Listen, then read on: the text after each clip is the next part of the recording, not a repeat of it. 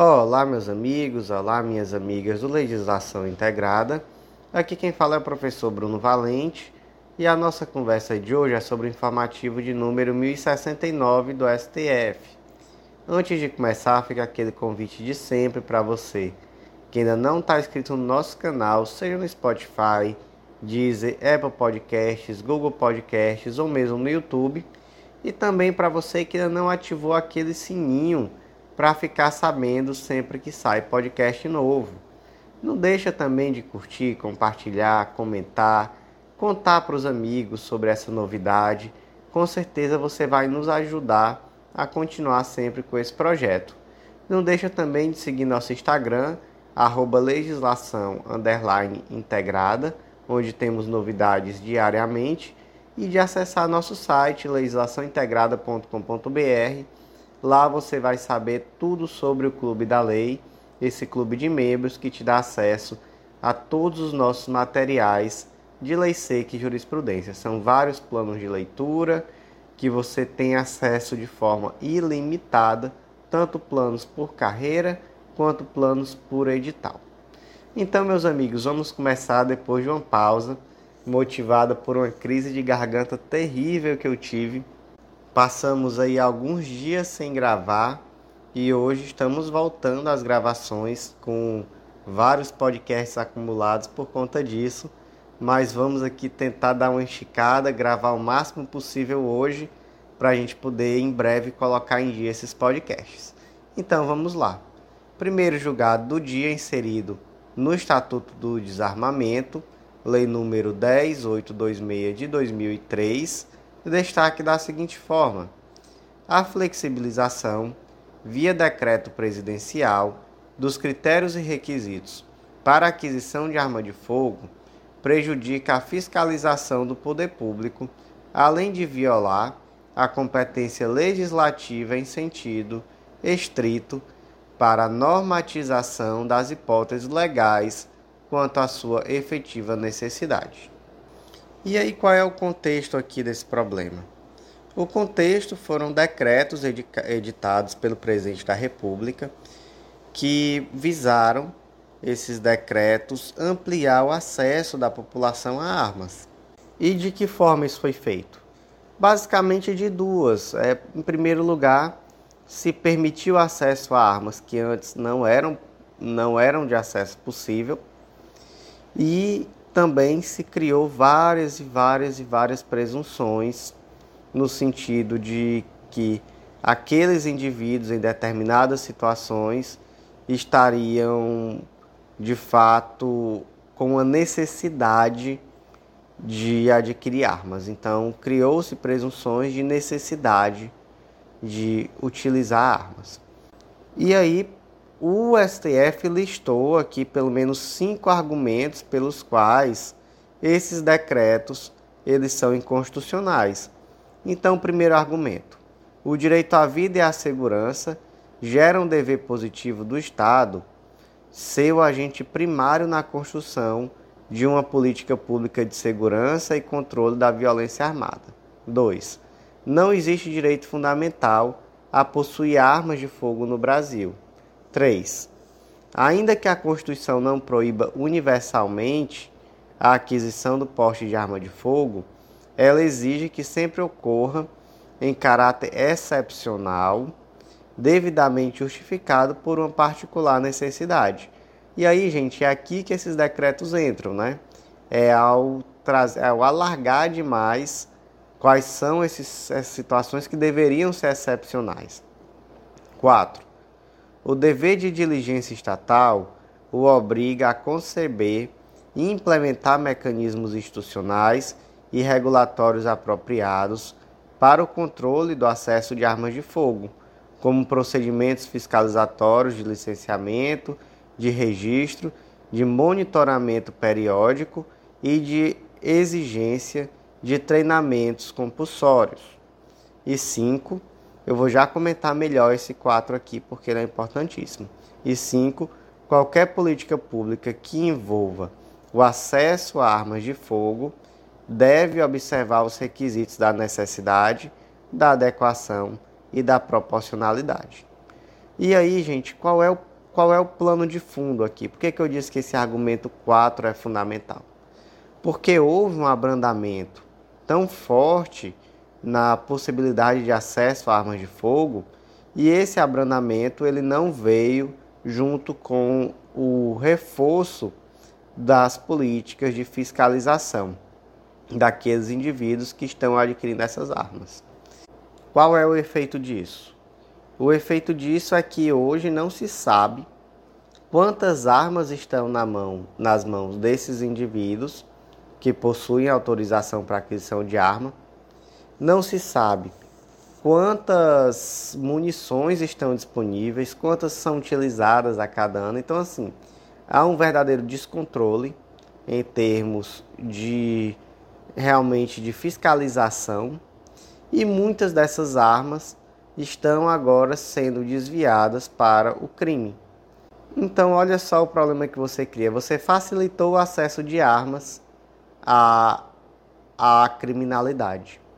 Além de que, né, naturalmente, mais armas dentro de casa, mais crimes domésticos, mais problemas, enfim, algo que, que é estatístico e que pode ser verificado no dia a dia. Então, assim, com base nesses argumentos, aí o STF ele veio referendar uma decisão monocrática que já tinha sido tomada pelo ministro Fachin. E aí foram vários pontos. Em relação a eles, eu inclusive recomendo a leitura mesmo do, do informativo, porque foram muitos dispositivos que foram, que foram impugnados. Mas, por exemplo, é, deu sua interpretação conforme a Constituição ao artigo 4 parágrafo 2 do Estatuto do Desarmamento. E aí, com base nessa interpretação, se limitou o quantitativo de munições adquiríveis pelo cidadão, e aí, naturalmente, em uma quantidade que seja proporcional e que garanta apenas o necessário à segurança desses cidadãos. Entra naquilo que eu falei, né? A facilitação demais. Então, não se sabe hoje quantas munições estão na mão, nas mãos desses indivíduos, quantas armas. Então disse, olha, o interesse aqui não é proteção. Então, na hora de adquirir munição, vamos permitir que se adquira tão somente aquilo que for necessário. Não precisa o indivíduo ter um arsenal dentro de casa. Perfeito? Perfeito. Até porque sabemos que muitos de, muitas dessas munições estão sendo desviadas para o crime. Segundo ponto, não seria possível né, que mais uma interpretação conforme a Constituição, que fixou uma tese de que a atividade regulamentada por Executivo não pode criar presunções de efetiva necessidade que não estejam disciplinadas na lei. Então, não cabe a um decreto dizer que no caso A ou no caso B existe uma necessidade de aquisição de arma, sem que isso esteja na lei. Terceiro ponto, mais uma interpretação conforme a Constituição, no sentido de que a aquisição de arma de fogo de uso restrito só pode ser autorizada em nome da segurança pública ou defesa nacional, e não em nome de interesse pessoal do requerente. Então, em nome de interesse pessoal do requerente, vai ser aquela arma de uso permitido. Uso restrito já não seria possível a não ser que seja uma questão de segurança pública ou defesa nacional. Eu destaco esses três pontos, mas houve também outros pontos, né? Então eu recomendo que você leia o julgado, porque alguns dispositivos tiveram eficácia suspensa, etc. Mas o que, que se vê aqui nesse julgado? O que houve aqui foi muito mais uma ponderação, né? Você disse, olha, precisa ter arma, você precisa, ok mas também você não pode criar um decreto para poder criar, por meio desse decreto, um monte de presunção de que a pessoa precisa de arma. Não, tem que ser algo, presunção tem que estar tá na lei, tem que ser algo que seja demonstrado na prática a necessidade. Segundo ponto, você não pode sair adquirindo um monte de, de munição para essa arma. Para quê? Não é para segurança? Então, adquirir munição de acordo com o que é estritamente necessário e proporcional Terceiro ponto, para que, que você vai querer fuzil? Para que, que você vai querer, sei lá, uma arma forte de uso restrito? Não, a arma é de uso permitido. Arma de uso restrito só em uma situação muito excepcional. Quais são? Questão de segurança pública e defesa nacional. Para interesse privado, uma arma de uso, de uso permitido ela já vai ser suficiente. Então, você vê aqui ponderações. Não houve aqui um, um interesse do STF de proibir o acesso a armas de uma forma, de uma forma abrupta. Não, simplesmente é, houve aqui algumas ponderações no sentido de diminuir grandes problemas que têm sido decorrentes dessa facilitação exacerbada do acesso ao armamento.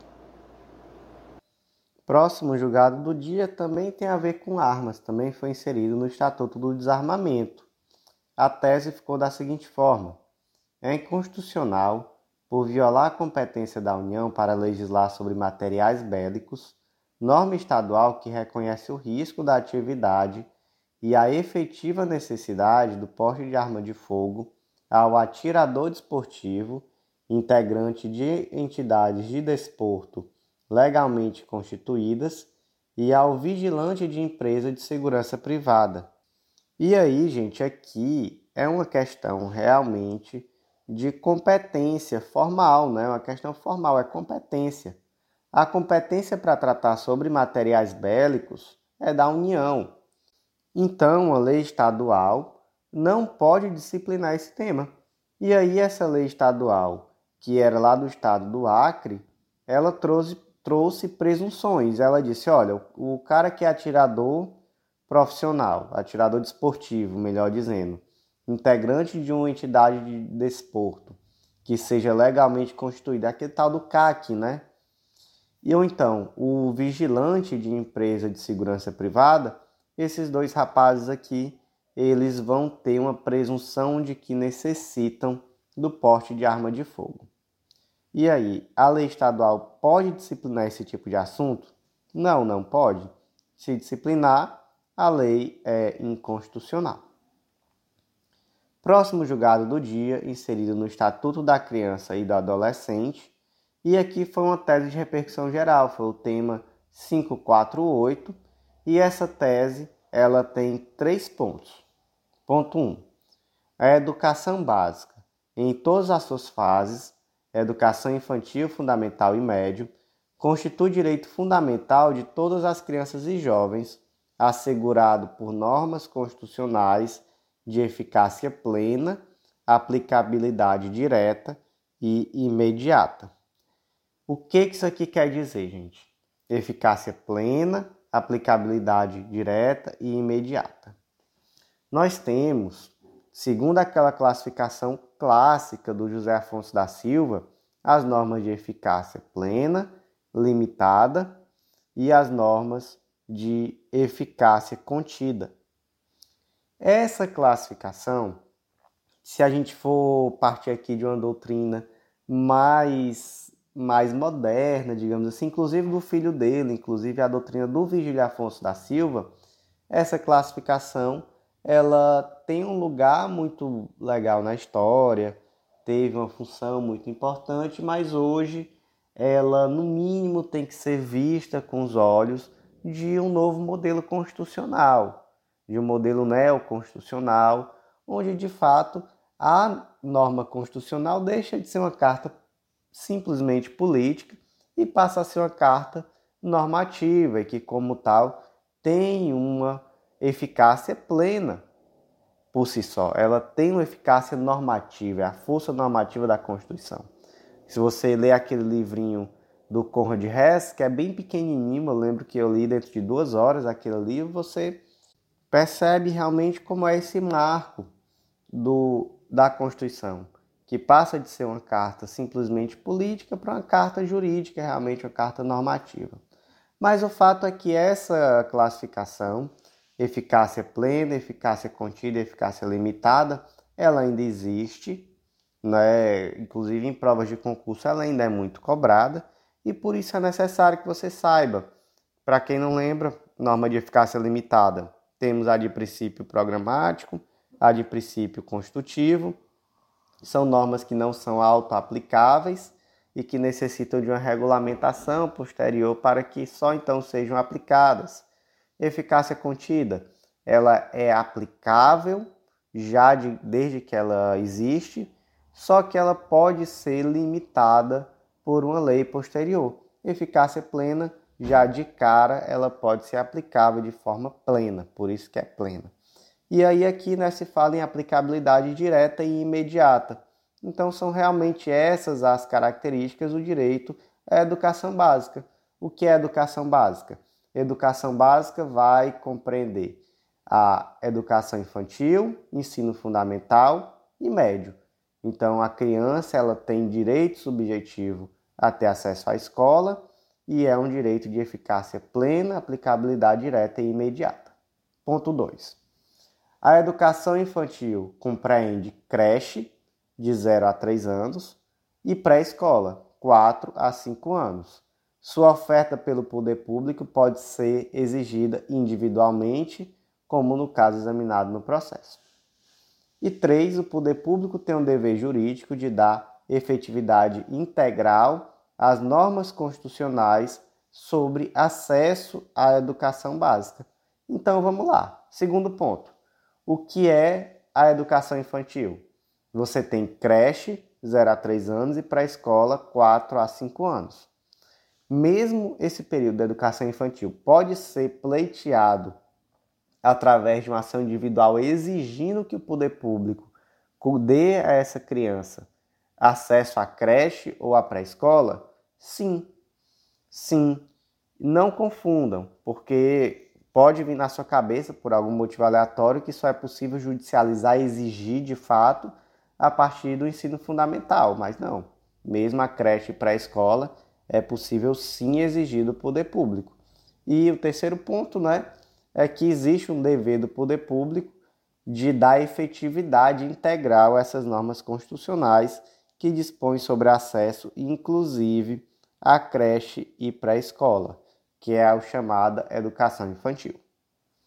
Próximo julgado do dia, inserido no Estatuto da Criança e do Adolescente, destaque da seguinte forma: é constitucional lei estadual de iniciativa parlamentar que determina a reserva de vagas no mesmo estabelecimento de ensino para irmãos que frequentam a mesma etapa do ciclo escolar, por disciplina, medida que visa consolidar políticas públicas de acesso ao sistema educacional e do maior convívio familiar possível. Gente, vamos lá. Como é a competência para legislar sobre questões de educação? Então, primeiro, a competência é privativa da União para legislar sobre diretrizes e bases da educação nacional. Está lá no 22, inciso 24. Mas existe uma competência concorrente da União, Estados e DF para legislar sobre educação e ensino. Então, o que, que a gente percebe aqui? Para legislar diretrizes e bases, tem que ser uma coisa nacional, é a União. Aquilo que é peculiar de cada estado ou de, do Distrito Federal, competência estados e DF. Né? Existe aqui uma competência concorrente entre União, Estados e DF para legislar sobre educação e ensino, não podendo, obviamente, ir de encontro às diretrizes e bases da educação nacional. E, por último, existe uma competência comum da União, Estados, DF e municípios para legislar sobre meios de acesso à educação. E aqui, gente, só uma manhãzinha que isso aqui faz faz você acertar muita coisa. Lembre-se, competência concorrente à competência legislativa, é somente União, Estados e DF. Então, já a competência comum é competência executiva, que a gente tem União, Estados, DF e municípios. Então, o artigo 24, que trata sobre competência concorrente, é União, Estados e DF, e a competência comum, que está lá no 23, inclui os municípios. E aí vamos para essa lei específica. Era uma lei estadual de iniciativa parlamentar e determinava que, havendo dois irmãos que estivessem na mesma etapa, no mesmo ciclo escolar, então os dois estão no ensino fundamental, por exemplo, havia, existe, né, segundo essa lei, uma necessidade de reservar vagas para os dois estudarem na mesma escola. Simples assim. E aí, essa lei, ela é constitucional? Primeiro ponto: Existe aqui alguma inconstitucionalidade formal?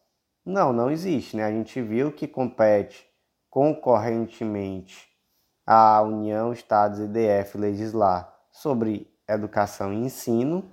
E a gente também viu que acesso à educação é competência comum, União, Estados, DF e municípios. Então, até aí tudo ok. Segundo ponto. Essa lei estadual cria uma nova despesa, por que, que isso é importante? Porque ao se verificar essa lei, sempre que há uma nova lei, é necessário, e que essa lei traz uma nova despesa, né, melhor dizendo, é necessário que junto com essa lei venha também a origem do recurso. E aí, aqui criou despesa? Não, não criou porque aquela criança já teria direito de acessar a escola. A questão aqui é simplesmente que ela vai ter direito a acessar a escola no mesmo local que o irmão. E por que, que isso é uma coisa importante? Quem tem filho certamente sabe o quanto é importante, o quanto é mais simples para a família conseguir levar os dois filhos para a mesma escola. E aí esses dois filhos vão ter um convívio familiar melhor, inclusive na escola. A situação da família fica mais fácil, no sentido de ter que se deslocar só para um local então, assim, faz todo sentido, assim como a questão da, das crianças e adolescentes têm acesso à escola no mesmo bairro, nas proximidades de casa, tudo isso faz todo sentido. Então, lei perfeitamente constitucional. Próximo julgado do dia inserido na Lei Orgânica da Magistratura, Lei Complementar 35 de 79, destaque da seguinte forma: é inconstitucional por disciplinar a matéria concernente ao Estatuto da Magistratura, norma estadual que prevê a adoção do maior tempo de serviço público como critério de desempate para a promoção de magistrados. Qual é a questão aqui? A questão é que a Lei Orgânica da Magistratura está lá no artigo 80, parágrafo 1, inciso 1, diz que a lei regulamentará o processo de promoção, prescrevendo a observância de critérios de antiguidade e merecimento alternadamente, e o da indicação dos candidatos à promoção por merecimento em lista tríplice sempre que possível. Na Justiça dos Estados, apuração na entrância, a antiguidade e o merecimento, este em lista tríplice sendo obrigatória a promoção do juiz que figurar pela quinta vez consecutiva em lista de merecimento, havendo empate na antiguidade, aqui aqui vai ser a parte importante de tudo isso que eu li até agora, havendo empate na antiguidade, terá preferência o juiz mais antigo na carreira. Ou seja, qual é o critério aqui de antiguidade? É o juiz mais antigo na carreira. Só que a Lei 6564 de 2005 do Estado de Alagoas disse que, havendo empate, vai prevalecer o juiz com mais tempo de serviço público. E aí, o que, que acontece aqui? Existe uma incompatibilidade aqui, não existe? Porque a lei orgânica da magistratura diz que a antiguidade é com base na carreira, no tempo na carreira. E a lei estadual aqui está dizendo que é no tempo de serviço público. E aí, essa lei estadual ela é constitucional? É não, gente, ela é inconstitucional porque ela trata de modo diverso daquilo que está previsto na Lei Orgânica da Magistratura. E o último julgado do dia, que nós não faremos comentários, apenas eu vou ler o destaque, foi uma tese fixada na DI 7073, é inconstitucional a limitação de despesa da folha complementar do Ministério Público do Estado do Ceará em percentual da despesa anual da folha normal de pagamento, sem a devida participação efetiva do órgão financeiramente autônomo no ato de estipulação em conjunto dessa limitação na Lei de Diretrizes Orçamentárias. Então, meus amigos, por hoje foi isso. Fico muito feliz de estar finalmente retornando aos podcasts depois de uns 10 dias mais ou menos, ou mais, eu acho que uns 12 dias afastados com essa crise de garganta, muito complicada. Estou em processo de mudança, alguns sabem, quem me acompanha em rede social sabe. Recentemente me mudei para o estado do Pará, para o interior do Pará, porque minha esposa assumiu o concurso aqui na Defensoria Pública. E aí senti o clima, é, toda essa mudança, muito tempo em hotel, imunidade lá embaixo. Passei nove dias tomando antibiótico, então assim, não, sete dias, desculpem, tomando antibiótico, então assim, foi uma infecção realmente pesada. Mas hoje estou de volta e se Deus quiser, vamos começar a partir de hoje a colocar em dia esses podcasts que estão atrasados. E, gente, são oito podcasts atrasados, então vocês a, a, minha garganta que foi poupada por alguns dias agora vai ser bastante exigida. Mas vamos lá que vai dar certo. Aguardo vocês no nosso próximo podcast e não deixem de acessar legislaçãointegrada.com.br para poder conhecer o nosso clube de membros, o Clube da Lei. Até a próxima, um grande abraço.